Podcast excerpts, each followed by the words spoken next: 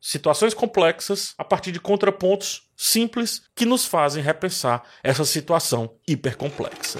Broker, uma nova chance é muito desafiador. Conversa com nossa ética perante uma moral superestabelecida sobre vários assuntos, inclusive. Contrasta todas as situações de um texto tenso com momentos alegres e ao mesmo tempo envoltos uma trilha sonora melancólica. É uma rosa nascendo em um jardim morto ou uma rosa morta em um jardim vivo. Temos aqui um roteiro que nos convida ao embate. Não traça caminhos comuns, se perde várias vezes e se encontra nele mesmo e é um filme para falar com calma e sem tantos julgamentos sobre as reflexões que ele pede. Ou pelo menos isso sou eu me protegendo do que vou falar a seguir. Antes de continuar, peço que se inscreva no canal e deixe o like, ó. É bem rapidinho, olha só o tanto de tempo que demorou aqui, ó. Vai ser menos ainda para ti. Vai lá. Se inscreveu? Obrigado. Partiu.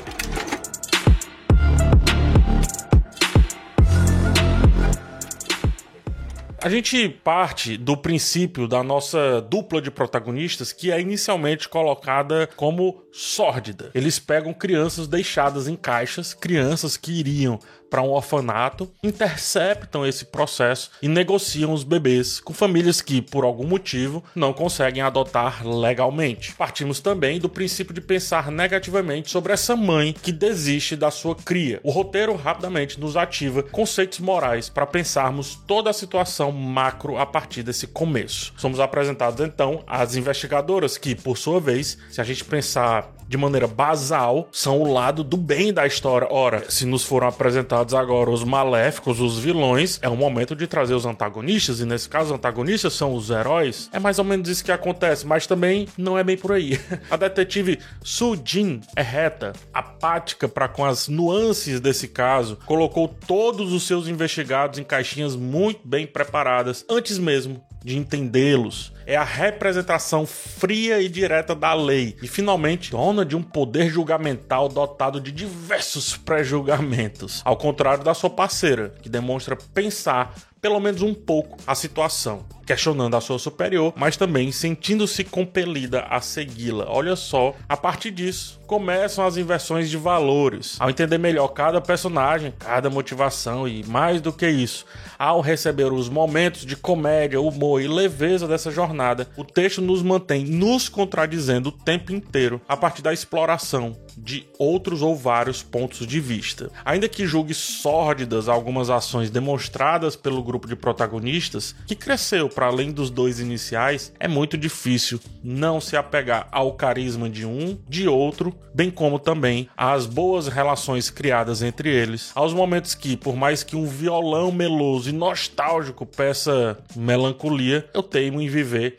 a contemplação do que está acontecendo. É isso que eu quero falar quando o filme se perde e se encontra, né? se reencontra nele mesmo. É como ele lida com os contrastes, sobretudo ao tratar os pequenos assuntos. E aí o diretor desenha um filme que monta determinada situação e em seguida remonta essa situação em contrapontos diversos. Para ilustrar essa estrutura, eu uso como exemplo a pintura A Liberdade Guiando o Povo, do Delacroix, né? saindo um pouco do filme, mas bem rapidinho. É uma pintura muito famosa, onde o artista representa a figura alegórica da liberdade, liderando uma multidão em um levante popular durante a Revolução Francesa. Isso que eu descrevi agora é o ponto, é o que eu chamo de o ponto aqui no filme, tá? É uma mulher, a liberdade, guiando a multidão. Esse é o ponto. O contraponto é a forma como Delacroix representa a liberdade como uma figura feminina com um peito desnudo, um dos peitos desnudo, e aí também segurando uma bandeira e um mosquete, enquanto lidera a multidão composta essencialmente por homens vestidos. Perceba que o contraponto da mulher desnuda é o que fará você necessariamente olhar essa obra e parar para refletir que seja por dois segundos. Seja a favor ou contra, não é isso que eu quero dizer. Você vai ou pensar do ponto de vista da mulher, dos homens, ou da moral, ou dos bons costumes, ou das escolhas, quer que seja. Seja até se essa mulher é uma mulher de fato ou se ela é o espírito da liberdade e nem tem mulher no quadro de maneira alguma. Perceba como um detalhe de contraponto, um detalhe que não tem nada de mísero, gera toda a controvérsia necessária para a arte começar a acontecer de fato. E isso é feito direto aqui em Broker. O Hirosaku Koreeda diretor aí também do Assunto de Família, né? Filme que eu adoro já havia feito isso nesse filme. Ele trata, por exemplo, lá de uma família que desde cedo ensina as crianças a roubar para sobreviver, bem como também roubam aqui entre aspas uma criança. Então, dessa forma, os pontos apresentados aqui para voltar ao filme majoritariamente são três: adoção, família e esperança. E todos eles terão vários contrapontos dispostos e confrontando o basal, né? Ou seja, a moral de cada um ao longo dessa história, questionando, portanto, a moral do ponto de vista dos indivíduos face à moral do grupo que é formado. E daí começa uma viagem e Broker vira um típico road movie, né? Como chama.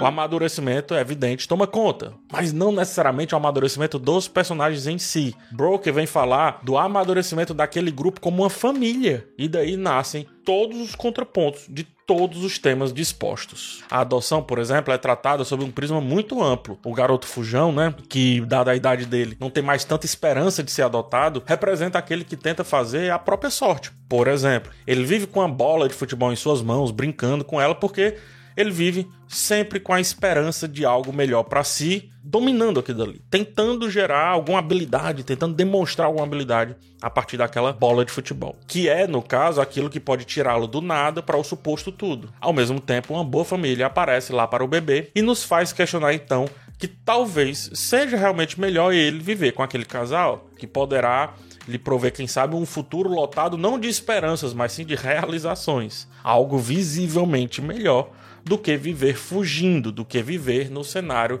limitante que o grupo hediondo o oferece. E a esperança é discutida a partir do contraponto vindo do garoto fujão, também da família que se forma e parece ser um lar aparentemente interessante, apesar de limitado, mas também da família que chega e se mostra uma boa opção para o futuro daquela criança. E finalmente temos o signo da família. Debate-se aqui se realmente só há felicidade, humor e leveza se for uma família tradicional. A família proposta aqui pela trama é de dois homens, traficantes de bebês, uma mulher com um passado no mínimo curioso e que acordou sobre vender esse seu bebê, o próprio bebê, que não tem nenhuma decisão sobre ele mesmo, sobre nada ali, né? Trazendo aquelas reflexões sobre o famoso não pedir para nascer. E a criança fujona que, no processo disso tudo, vai aprendendo bastante. O filme nos mostra uma família que conversa mais do que muitas famílias ditas tradicionais. Lembrando, é uma família, entre aspas, disfuncional. Tá? Eles praticamente, nessas conversas, contam todos os seus segredos e não são julgados por eles. Algumas vezes, inclusive, são abraçados contemplados, ajudados. Afinal, quem pode pagar de santo dentro daquele contexto? Soyong, né, em uma uma cena muito singela, que protagonizada, ou dividida, melhor dizendo, com o Don So, fala sobre um sonho que ela tem muito frequentemente. Ela sonha que uma chuva lava tudo, mas que quando acorda dentro do sonho ainda permanece chovendo, como se nada tivesse mudado muito. E ele resolve a situação dizendo que é só ela usar um guarda-chuva para seguir nessa chuva. A chuva, enquanto símbolo de purificação e renovação, permeia o sonho da Soyoung, criando a sensação de esperança de que todas as dificuldades e sofrimentos possam ser lavados, esquecidos, ou seja, ela tem um peso aí que ela vem carregando e que ela quer lavar, se lavar, esconder. No entanto, ao despertar e perceber que a chuva continua a cair, a realidade se impõe, afinal, So Young, ela está aprendendo o que é a vida adulta, ela é muito jovem, ela está aprendendo o que é a vida adulta, e é isso, né? Achar que as coisas vão ser lavadas ou levadas por algo externo, esqueça. Quando Dong So traz a ideia do guarda-chuva, ele demonstra que situações complexas podem ter uma solução prática, muito simples, muito acessível. E óbvio, a maturidade vai ser percebida por aquela que não tinha mais nenhuma solução diante daquele problema. Isso é uma alegoria para o filme inteiro. Situações complexas a partir de contrapontos simples que nos fazem repensar essa situação hipercomplexa. Esse diálogo vem no momento que a gente descobre mais sobre o Don Quixote, como ele também é um fruto das três temáticas do filme. Todas as três temáticas do filme passam por ele. O grupo que foi montado para dar fim àquele negócio da criança Agora, inclusive, começa a ser visto como uma família. Dormem juntos, fazem refeição juntos, tentam pensar as questões juntos após discuti-las e muitas outras ações indiretas que famílias organizadas fazem naturalmente ou muitas vezes não fazem. É a partir daqui também que So Young começa a mudar a sua visão para com os dois traficantes da sua criança, para com seu filho também e talvez para consigo mesma, como o filme vai mostrando o violão, muito engraçado essa trilha sonora. Teima em nos pedir cautela, teima em nos pedir introspecção. Entretanto, quanto mais a jornada avança, mais fica evidente que talvez, apenas talvez, o não convencional pode ser motivo de esperança também. O problema é que a realidade ela pune, porque, diferente dos sonhos, a realidade é pragmática, é material. Ela é o que é e pronto. Ou não. Não, eu sim.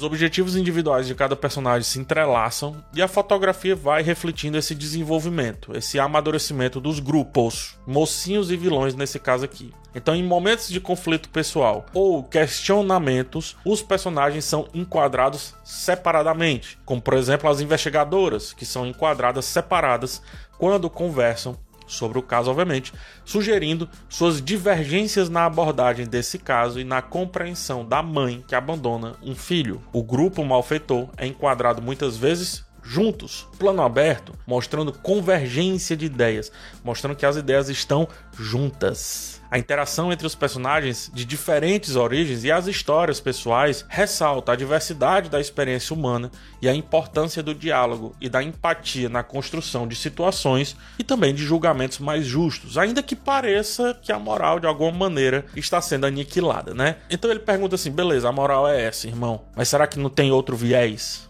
E aí é de onde nascem discussões éticas, né? Então, através de momentos como a partilha de uma refeição, a celebração de uma pequena conquista, os personagens encontram pontos em comum e desenvolvem laços afetivos que vão muito além dessas barreiras morais e também culturais. Constroem, então, uma ética pouco convencional e, mesmo que discordemos o tempo inteiro, uma ética que minimamente funciona. Broke é um filme singelo que não tem nada de fraco, mostrando que a singeleza pode ser, sei lá, tão impactante quanto a agressividade. O Hirosako Koreeda acerta como acertou em assunto de família e no maravilhoso Depois da Tempestade. Ele mais uma vez nos põe aí a olhar para situações e a questionarmos os nossos sentimentos nesse processo. Será que era para eu chorar aqui? Será que era para eu estar tá rindo? Será que era, sei lá, para eu nem ver mais essa cena? E ao nos fazer nos perguntarmos um tempo inteiro, Hirosako entrega em Broker uma experiência de viver muito mais os contrapontos do que os pontos em si. E por isso, reformular a moral, criando, quem sabe, uma nova ética sobre alguns assuntos. Ou não, porque aí é de cada um. Eu falei tudo isso e eu acho que eu não falei nem um terço do que o filme sugere. Por isso fica a minha indicação para quem ainda não o assistiu. Agora é com vocês aqui nos comentários. A gente se vê numa próxima oportunidade. Um forte abraço em todos e tchau.